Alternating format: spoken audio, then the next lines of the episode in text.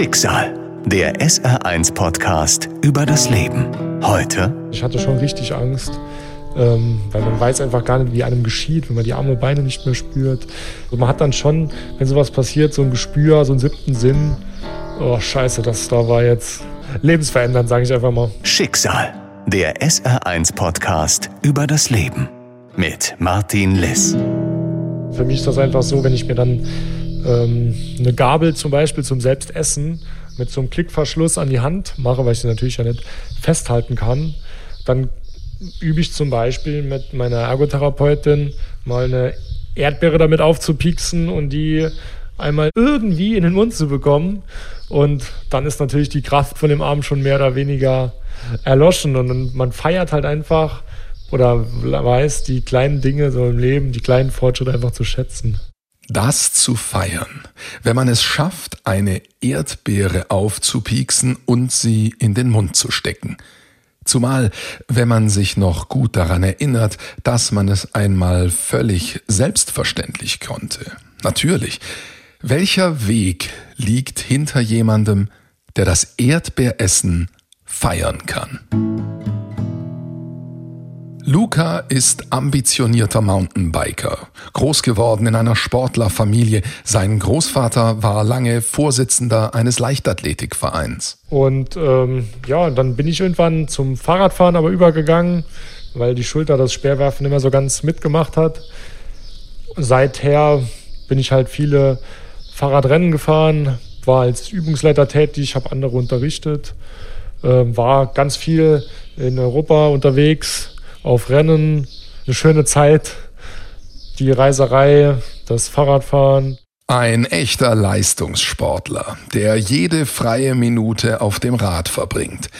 Im Juni 2017 ist er mit seinem Verein zum Training in den Vogesen. Ich war als Übungsleiter unterwegs, bin jemandem hinterhergefahren und habe dann selber bei einem Sprung, was eigentlich nichts großartig, sage ich das mal, für mich war. Eigentlich was Alltägliches, wie andere Leute morgens mit dem Fahrrad äh, auf die Arbeit fahren oder so. Also es hätte auch können für das so flapsig zu sagen, einfach auch beim Bordstein hochfahren passieren. Äh, genau bin ich dann gestürzt und habe dann da gelegen und auf den Helikopter gewartet. Also ich weiß noch, ich konnte direkt meine Arme und Beine nicht mehr bewegen. Das, ich noch richtig erinnern kann, wurde das Atmen auch relativ schwierig bin dann mit, also direkt also denke ich sediert worden, so dass ich nicht mehr viel mitbekommen habe. Gibt es vielleicht auch noch eine ganz coole äh, Anekdote dazu, ähm, wie ich dort gelegen habe. Irgendwann ein paar Wochen später habe ich denjenigen gefragt, der dabei war oder welche, die dabei waren, gefragt, ey, kann das sein, dass da fünf Helikopter waren und alle immer nur über mich drüber geflogen sind und woanders hingeflogen sind? Und das ewig gedauert hat, bis der Helikopter kam. Dann dachte ich, die sagen mir jetzt, nee, du, du warst einfach nicht mehr bei Sinnen. Äh. Und dann hat sich wirklich herausgestellt, dass da fünf Helikopter kamen und die immer woanders hingeflogen sind und ich zwei Stunden auf den Helikopter äh, gewartet oder beziehungsweise gelegen habe. Ja, das war schon eine lange Zeit. Ich hatte schon richtig Angst, ähm, weil man weiß einfach gar nicht, wie einem geschieht, wenn man die Arme und Beine nicht mehr spürt. Dann habe ich als erst gesagt, ich soll den Helm bitte nicht ausziehen, soll mich so liegen lassen. Also man hat dann schon, wenn sowas passiert, so ein Gespür, so einen siebten Sinn. Oh, scheiße, das da war jetzt äh, lebensverändernd, sage ich einfach mal. An Schmerzen kann sich Luca im Nachhinein nicht erinnern. Und wenn es sie gibt, dann sind sie wohl eher das kleinere Problem. Nachdem der Helikopter ihn endlich ins Krankenhaus gebracht hat, ist er dort auf der Intensivstation im Wachkoma. Und dann hat man halt von Tag zu Tag, wenn man wach wurde, immer mehr verstanden, dass das so einfach nicht wieder funktioniert. Zum Beispiel haben wir auf, äh, auf Intensivstation, wollte ich am Anfang immer nur die nächsten Fahrradrennen für die nächsten vier Wochen absagen, weil ich denke, dann bin ich wieder fit. Aber das hat man dann schon dann relativ schnell angefangen zu kapieren, dass das so einfach und so schnell oder ob überhaupt wieder funktionieren wird. Ja. Es zeigt sich, Lukas Gespür direkt nach dem Unfall war richtig. Sein Sturz ist lebensverändernd. Durch einen Bruch der Halswirbelsäule ist er vom Hals abwärts querschnittsgelähmt mit 22 Jahren. Meine Verletzung war am vierten, fünften Halswirbel. Das ist relativ hoch. Ich kann, ähm, also prinzipiell unterhalb der Schultern äh, spüre ich nichts mehr und kann auch nichts mehr bewegen. Ich habe noch das Glück, dass mein rechter Bizeps, dass ich den ein bisschen bewegen kann. Also das gehen Nerven an den Bizeps, die gehen ja an dem Rückenmark, gehen die seitlich irgendwo ab. Und so hat ja jeder, sagen wir, jeder Wirbel an jedem Wirbel gehen Nerven ab. Und bei mir ist es halt so, dass der Bizeps gerade so irgendwie noch ein bisschen abgeht. Der hat natürlich jetzt nicht die volle Kraft. Ich kann jetzt keine 100 Kilo Handel mit dem Bizeps stemmen, aber das ist vielleicht ganz gut vergleichbar mit einer fünfspurigen Autobahn. Wenn da nur noch eine Spur äh, frei ist, dann ist Stau. Und dementsprechend kann man den Muskel zwar auftrainieren, aber man kann halt nur die eine Spur auftrainieren, die es gibt. Und damit komme ich aber ganz gut klar. Das heißt, ich kann über die Schulter kann ich meinen Rollstuhl fahren. Da liegt die Hand einfach in so einer Art Joystick, wie man es vom Bagger zum Beispiel kennt. So ein, wenn ich die Schulter nach vorne drücke, geht automatisch die Hand mit nach vorne und dadurch beschleunige ich oder links, rechts, Kurven fahren natürlich, rückwärts, zurück. Ein Moment, der Lukas Sportlerkarriere beendet, der sein Leben für immer verändert, ihn abhängig macht von einem Rollstuhl und von der Hilfe anderer. Ein Moment, dem 14 Monate im Krankenhaus folgen, bis Luca überhaupt beginnen kann, sein Leben von neuem zu leben. Es wäre gelogen, wenn man nicht drüber nachdenkt, äh, wieso das oder was ich falsch gemacht habe, wie das passiert ist. Aber es immer Fehler passieren jedem. Ich glaube, da darf man im Nachhinein einfach nicht mehr so viel mit rumhadern, weil Fehler passieren jedem. Und der ist mir halt einfach dort passiert. Natürlich hätte, hätte Fahrradkette, der Spruch passt dann ganz gut, aber es bringt einen nicht weiter nach vorne. Gut, das war halt ein, ein langer Weg. Am Anfang stand erstmal das Gesundheitliche, die Rollstuhlversorgung, standen ganz viele Sachen im Raum. Wie wird es zu Hause weitergehen? Wie werde ich zu Hause gepflegt? Ich habe jetzt äh, 24 Stunden ein Pflegeteam um mich, die mich betreuen. Das waren alles Sachen, die weiß man vorher nicht, wo da die Reise hingeht. Anfangs bin ich in Rollstuhl mit einer Art Kindsteuerung gefahren. Das war auch ein, Joystick, den ich aber vor meinem Kinn platziert hatte. Und dann habe ich halt so lange an dem Arm trainiert.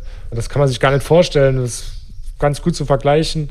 Wenn man anfangs so eine Hantel einmal hochschafft und umso mehr man trainiert, umso öfter schafft man die Hantel hochzuheben. Und so war es halt mit dem Joystick nach vorne drücken. Das kann man sich als normaler Mensch gar nicht vorstellen, dass das anstrengend sein kann, so einen kleinen Mini-Joystick zwei Zentimeter nach vorne zu drücken. Aber genau das war es. Und die Kraft musste ich erst so auftrainieren, dass es gereicht hat, den Rollstuhl so sicher zu fahren, dass es halt auch passt. Und natürlich habe ich einmal die Hand in dem äh, Joystick drin liegen, aber ich benötige auch äh, Knöpfe, die sind bei mir am, an der Kopfstütze von dem Elektrorollstuhl platziert. Also ich gehe mit dem Joystick, bewege ich zum Beispiel eine Maus auf meinem Handy und durch das Klicken am Kopf tue ich dann äh, bestätigen. Es ist nicht mehr das Mountainbike. Jetzt ist der Rollstuhl die neue Herausforderung.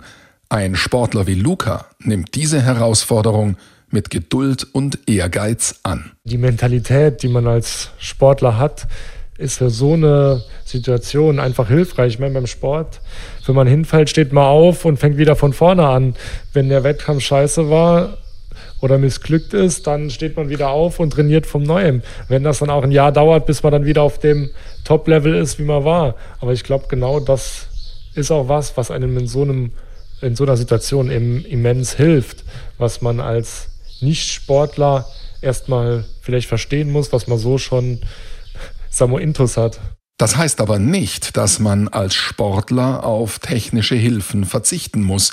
Im Gegenteil.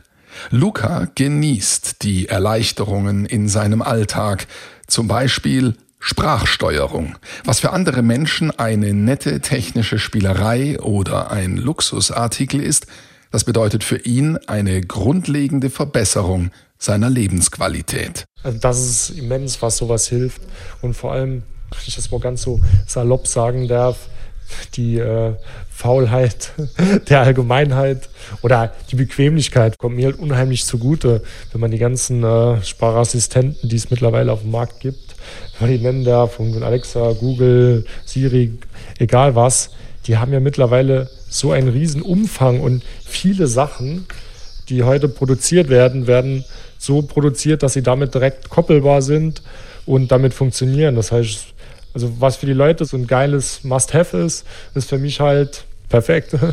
Vor allem, das wird halt ständig weiterentwickelt. Man muss halt sich auch vorstellen, wenn das jetzt Medizinbedarf ist, das brauchen natürlich viel weniger Menschen, als wenn das jetzt für jeden äh, Alltägliches ist. Und dadurch fließt natürlich auch viel mehr Kraft und, sag ich mal, in den Unternehmen Geld in die Entwicklung von solchen äh, Systemen. Aber die allerwichtigste Unterstützung kommt für Luca nach wie vor nicht von Algorithmen, sondern von Menschen auf mehreren Ebenen. Ich hatte nach meinem Unfall, also wirklich einfach nur mit dem Wort krass zu beschreiben, also Hilfe bekommen über ähm, Spendenaktionen von Menschen, die ich nicht kannte, von Menschen, die ich gut kannte. Das war die Solidarität. Hätte ich vorher nie gedacht, dass es sowas gibt, dass man überhaupt so viel Unterstützung erfahren kann.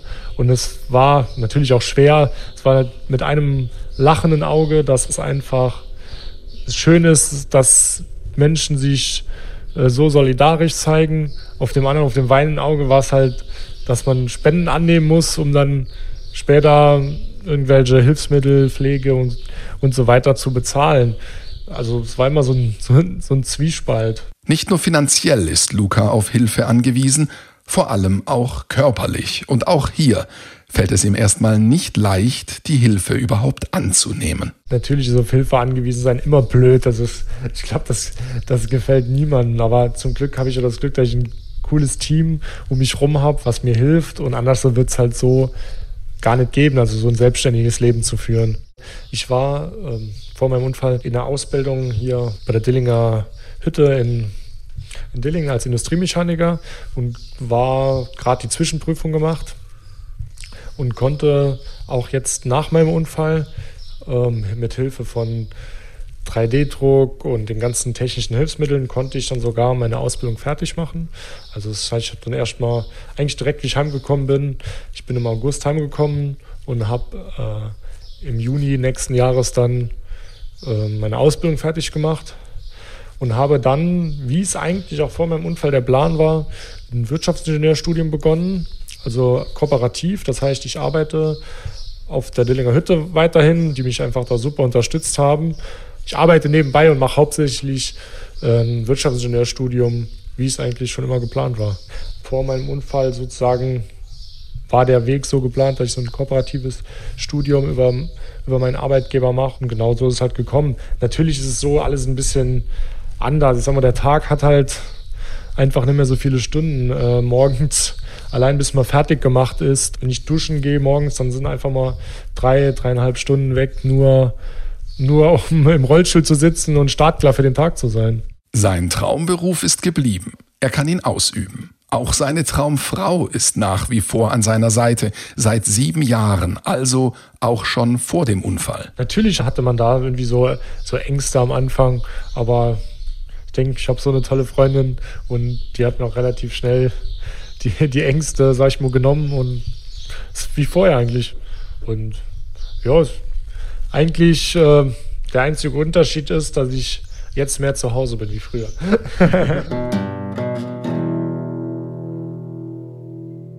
Die große Veränderung in seinem Leben? Sport spielt bislang keine Rolle mehr. Ich habe dreimal die Woche Ergotherapie, zweimal die Woche Physiotherapie. Also ich bin das schon ziemlich mit Therapien ausgelastet, um einfach ähm, die Gelenke durchzubewegen, ähm, dass die nicht einrosten und auch mit der Ergotherapie verschiedene Sachen zu üben, die ich irgendwie dann selbstständig machen kann. Weil das ist einfach, wenn ich jetzt mal mit meinem Bizeps meine Hand zu meinem Mund bekomme, das ist für viele einfach selbstverständlich. Lukas Unfallfahrrad hängt bei ihm zu Hause an der Wand, über dem Sofa, mitten im Wohnzimmer. Es macht mich eigentlich eher glücklich. Es macht mich nicht nachdenklich. Eigentlich, es macht, erinnert aber einfach an die schönen Zeiten zurück, die man äh, mit Freunden verbracht hat auf dem Fahrrad oder auf Reisen. Also eigentlich gute Erinnerungen dran. Luca ist gelähmt durch einen tragischen Unfall. Er kann seinen Körper nicht mehr bewegen, er hat einen Teil seiner Selbstständigkeit eingebüßt. Er kann seiner Leidenschaft, dem Sport, nicht mehr nachgehen. Und dennoch hat er nie damit gehadert. Er bemitleidet sich nicht, er tut, was zu tun ist. Es war halt ein langer Weg und viel Arbeit, aber man kommt immer halt Step by Step, kommt man weiter. Ich denke schon, dass mich das am Anfang, aber wirklich eigentlich nur eine überraschend kurze Zeit belastet hat. Die Familie und Freunde haben mir irgendwie so gut geholfen, über die Zeit zu kommen, so dass ich eigentlich gar keine Chance hatte, das so an mich rankommen zu lassen und relativ schnell gesagt habe, so, es geht jetzt weiter. Es ist so. Jede Person, der sowas passiert, ist doch ja einfach verschieden. Das kann man, denke ich, nicht so pauschalisieren. Aber ich denke, man muss einfach nach vorne schauen. Und das Wichtigste ist einfach, wenn man einen guten Freundeskreis hat, gute Familie. Und das gibt halt einfach, denke ich, unheimlich Kraft. Und auch der Sport hat einem da enorm auch geholfen. Von all der Hilfe und der Unterstützung, die Luca nach seinem Unfall bekommen hat, möchte er etwas zurückgeben und anderen Sportlern, die in Not geraten sind, helfen. Deshalb hat er einen Verein gegründet. Lukas Bewegung. Wo wir einfach äh, verletzten, verunfallten Sportlern, denen was Ähnliches passiert oder deren Familien, um die einfach zu unterstützen in den Belangen, welche Hilfsmittel benötige ich, den Umbau der Wohnung, der Pflege und so weiter, einfach die einfach so ein bisschen unter die Arme zu greifen oder auch vielleicht äh, finanziell mit Hilfsmitteln und des Weiteren unterstützen. Woher nimmt Luca diese positive Lebenshaltung und diese Kraft? Was hilft ihm, sein eigenes Schicksal zu bewältigen und dabei auch noch Energie zu haben, um anderen zu helfen? Also ich glaube, wenn ich jetzt an mir, an mir runterschaue, dann sehen meine Muskeln eher kraftlos aus.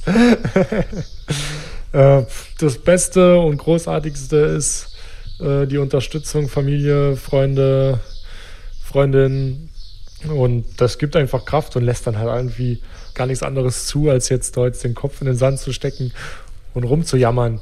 Natürlich hat man auch mal seine schlechten Tage, wo man äh, jetzt ein bisschen lustlos ist und aber ich denke, die anderen Tage überwiegen mit Mehrheit. ich sag mal so, einen schlechten Tag hat jeder einmal, den hat auch ich. Äh, aber ich sag mal so, jetzt so depressiv geworden, äh, würde ich jetzt sagen, nein. Und darüber bin ich auch, denke ich, sehr dankbar, weil das hat einfach vieles vereinfacht.